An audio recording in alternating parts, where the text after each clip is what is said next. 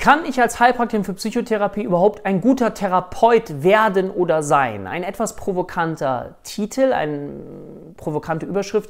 Aber ich wollte gerne mal mit dir darüber sprechen, weil ich finde das immer so unglaublich spannend, weil ich natürlich auch häufiger mal die Frage bekomme, wenn wir jetzt das Berufsbild Heilpraktikerin für Psychotherapie vergleichen mit einem psychologischen Psychotherapeuten, mit einem Mediziner, mit was weiß ich wem, dann ist ja immer so das Gefühl mit dem Psychologen, wir schneiden so unglaublich schlecht dabei ab. Wir haben ja keine Ausbildung im Vergleich zu den anderen, die die unglaublichen Ausbildungen gemacht haben.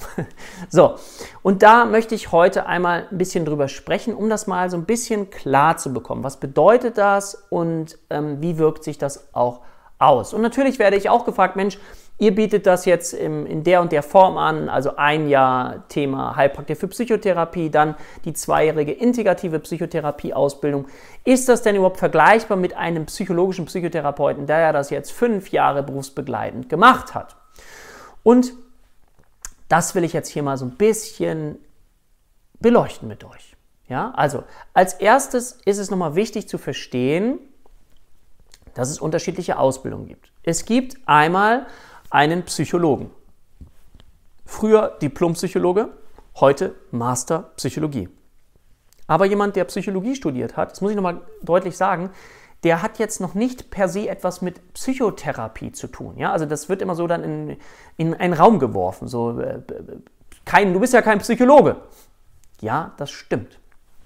Ein Psychologe beschäftigt sich aber ganz viel mit bestimmten Themen, die gar nichts mit Psychotherapie zu tun haben. Also da ist es dann wichtig, sich mal ausführlich mit dem Studium zu beschäftigen, was denn in der Psychologie gelehrt wird. Im Psychologiestudium wird das sogar gesagt, nicht, dass Sie das hier mit Psychotherapie verwechseln. Ja, ich habe nämlich eine Zeit lang mal Psychologie studiert und habe dann gedacht, das kann ja nicht euer Ernst sein. Das hat ja überhaupt nichts mit dem zu tun, was ich mir vorgestellt habe. Also das heißt, da ging es bis zum Vordiplom erstmal so gut wie nur um Statistik, um mathematische Methoden, um Testverfahren, die du natürlich auch brauchst in der Psychologie, wenn du äh, bestimmte Tests erheben möchtest, wenn du Fragestellungen erörtern möchtest, wenn du wissenschaftlich arbeiten möchtest. So.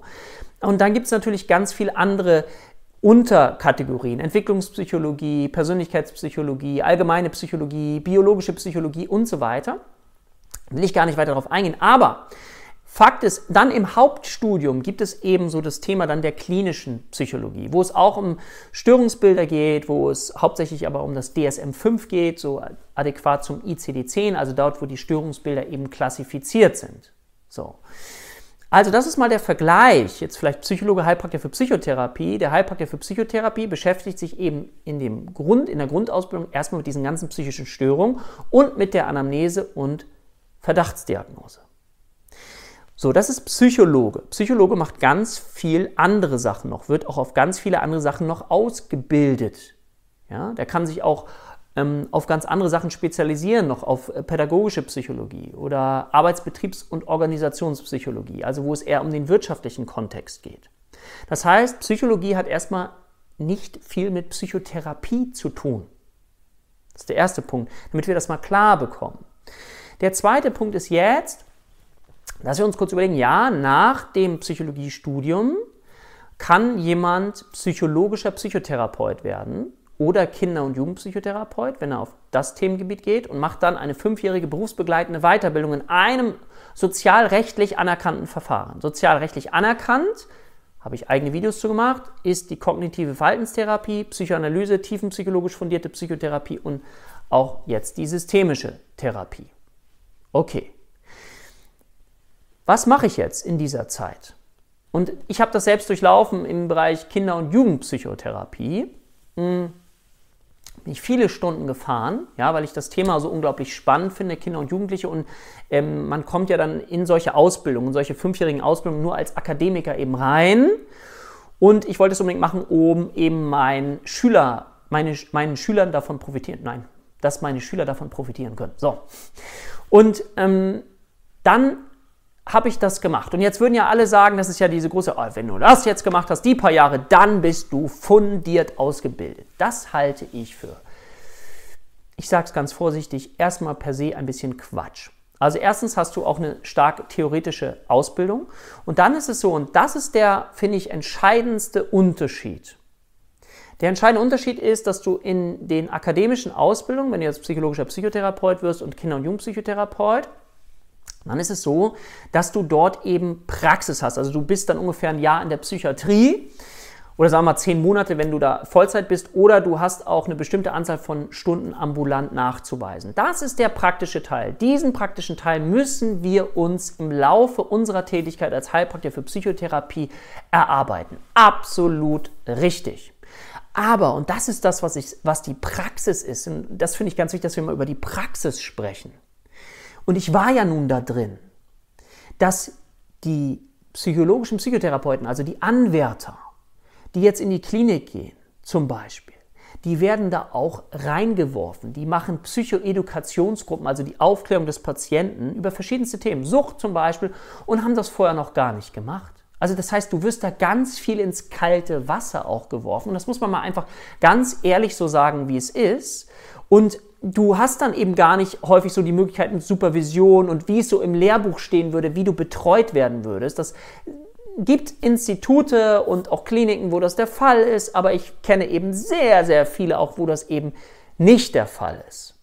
So, und das heißt, das ist auch wiederum etwas sehr, sehr Individuelles. Das hängt dann auch wiederum, finde ich, von dem Menschenbild des Instituts oder auch der Klinik oder der Ambulanz ab, wo man dann eben arbeitet. Aber man kann das überhaupt nicht verallgemeinern. Also das heißt, es gibt Ausbildung psychologischer Psychotherapeut, die sind super fundiert und die sind uns Heilpraktikern für Psychotherapie auch deutlich überlegen. Ja, gerade was den praktischen Anteil begeht, absolut. Da müssen wir nachreifen und müssen uns die Praxis besorgen. Aber ich kenne auch sehr, sehr viele Institute, wo die Studierenden sehr, sehr frustriert sind und das Gefühl haben, sie lernen nichts, weil die Methoden vielleicht ein bisschen veraltet sind, auch der Didaktik, wie man die Störungsbilder lernt und so weiter und so weiter. Und deswegen kann man das wieder auch nicht über einen Kamm scheren. Und das ist das, was ich immer so schade finde, wenn alle immer alles über einen Kamm scheren. Das ist auch die Diskussion, wenn es darum geht, ja, Heilpraktiker und, und mh, mm, das, die sind ja alle komisch und, und äh, die Ärzte sind alle toll und das ist richtig. Nein, das ist alles total Quatsch. Es gibt ähm, Heilpraktiker, es gibt absolut ganz klar schwarze Schafe unter Heilpraktikern. Ja, oder Heilpraktiker für Psychotherapie, die keine Ahnung haben, die nicht fundiert ausgebildet sind, die das, was sie eigentlich machen sollten, eine fundierte Anamnese, Diagnostik und die Weiterbildung Psychotherapie, aktuelle Psychotherapieforschung überhaupt nicht nutzen, ja? Aber es gibt auf der anderen Seite genauso gut psychologische Psychotherapeuten oder auch Ärzte, die nicht besonders gut fachlich fundiert arbeiten oder dem Patienten nicht wirklich weiterhelfen. Ich habe nicht selten Patienten in meiner Praxis, die vorher beim psychologischen Psychotherapeuten waren. Und ich habe sogar, sage ich jetzt mal an dieser Stelle, auch einen Professor für Psychologie. Wie kann der denn zu mir kommen? Ich bin doch nur Heilpraktiker für Psychotherapie. Ja? Also das heißt, ich möchte dich dazu einladen, dich von diesem inneren Glaubenssatz zu lösen. Nur weil jetzt sozusagen ein psychologischer Psychotherapeut da ist, heißt das noch, erster, ja, er hat die Chance, wenn er an einem guten Institut gelernt hat, uns auf jeden Fall überlegen zu sein. Aber das ist überhaupt gar kein Muss. Und zweitens ist es so, dass wir natürlich selbst heranreifen können. Und das hängt eben von unserer Selbstdisziplin ab, dass wir sagen, wir besorgen uns eben Supervision, wir besorgen uns die Fachlichkeit, wir üben, wir bleiben dran. Das ist der Grund, warum ich bei uns eben aktuelle Psychotherapie-Forschung anbiete anhand der integrativen Psychotherapie-Ausbildung weil es dann wichtig ist, wenn du in diesem Feld arbeitest, dass du dann eben up-to-date bist. Aber wenn du das machst, dann ist es eben so, dass du auch, und das habe ich in meiner Praxis auch, ich werde sogar von Ärzten empfohlen. Und das heißt, das ist nicht so sehr abhängig, das Ganze hier, worüber wir gerade gesprochen haben, von dem Titel, was du jetzt bist, sondern es hängt von dir ab. Es hängt von dir persönlich ab, inwieweit du Experte wirst für das, was du tust, inwieweit du Fachmann wirst und von den anderen akzeptiert wirst als Experte. Und das hat etwas mit deinem eigenen Lernen zu tun. Und dazu möchte ich dich einladen. Das ist definitiv richtig und wichtig, dass wenn du erfolgreich arbeiten möchtest, dann brauchst du Wissen, dann braucht es Fundiertheit. Und natürlich ist sozusagen das, was bemängelt wird, darauf möchte ich kurz noch zu sprechen kommen, ja, es ist ja nur eine Überprüfung vor dem Gesundheitsamt. Ja. Ich habe aber auch schon viele, viele Ärzte gesehen, die mit dieser Prüfung Schwierigkeiten hatten oder sie heute gar nicht mehr bestehen würden.